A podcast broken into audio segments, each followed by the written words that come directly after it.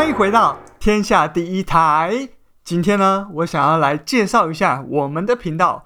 我们的频道是一个陪你聊历史、与你谈时事的节目。我们的节目呢，就是结合了时事和历史，并且来听听看我个人独到的观点。那为什么叫天下第一台呢？因为在节目中，我们会介绍各种世界的第一，特别是台湾的第一。那这一集非常的特别，因为是我停更两个月后复出的第一集。那这一集，我想跟大家聊聊我在断更之前的前面十集节目到底聊了什么。那首先头两集呢是李登辉传。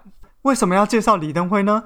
因为我认为李登辉是凭一己之力扭转台湾历史的第一人啊。同时，也借由李登辉这个经历过日治时期到国民政府接收台湾、撤退来台，甚至加入共产党，经历过白色恐怖，后来却被蒋经国钦点。成为政务委员、台北市长、台湾省长，一直到副总统，最后继任总统之路，以及他继任总统之后，如何透过改革和斗争，让他成为一个真的能改变台湾命运的男人。而他当年扶植的半导体产业，至今仍是镇住台湾的护国神山呐、所以我封李登辉为台湾第一男主角。那这个台湾第一男主角李登辉呢，我至少会做五集，也就是还有三集还在后面。之后会陆续推出，就请各位敬请期待啦。那除了李登辉之外，我也会介绍其他对台湾民主之路或者是经济发展非常有贡献的人，那也请各位继续期待啦。那我第三集呢，讲的是台湾解严后最激烈、最流血的社会运动，那就是五二零的农民运动。五二零不只是告白的日子，也不只是总统就职的日子。更是在台湾民主初期，也就是一九八八年发生的最重要的社会运动。如果你不知道这件事情的话，请一定要来听听看噗咕鸟怎么重现当年的五二零农民运动哦。那接下来我们的 EP 四第四集呢，是我们的电影周的活动。那在电影周的时候，我介绍了台湾十四部的同志电影，因为台湾几乎是世界上第一产出同志题材电影密度最高的国家。我想借由这十四部的台湾同志电影来看台湾是怎么一步步改变了社会的观点，并在二零一九年实现同性婚姻合法化呢。好，EP 五跟 EP 六呢是我们的语言周活动。在语言周活动，我讲了我当 YouTuber 实习就非常非常想讲的一个题目，叫做人造语言。我介绍了世界上最多人听过的人造语言，那就是精灵语跟克林贡语。也重点讲述了世界上最成功的人造语言，也就是世界语。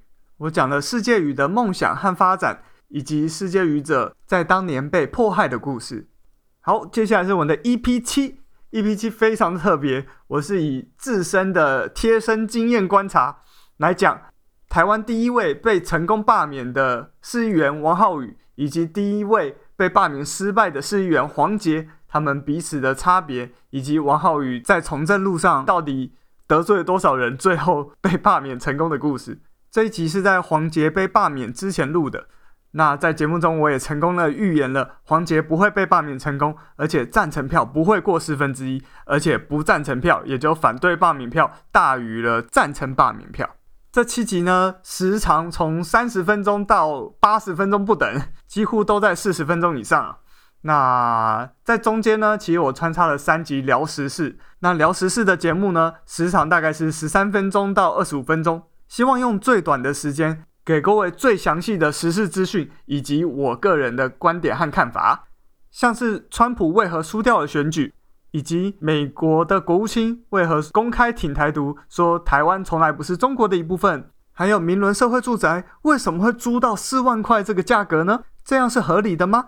那在这三集我都有讲我个人的观点和看法，也希望各位听众朋友有兴趣的话可以去听听看哦。那接下来呢，我当然就会继续介绍各种世界的第一，特别是台湾的第一。那可以跟各位预告的是，我一定会讲一集是世界第一大的浅滩早礁，也就是桃园早礁的故事，以及我们应该如何看接下来的早礁公投和它背后的政治风暴与斗争。好，那今天节目就这样。如果你对我刚刚说的内容有兴趣的话，请关注我、追踪我、follow 我，到我的 Facebook 和 IG 按赞。还有去听我之前的节目。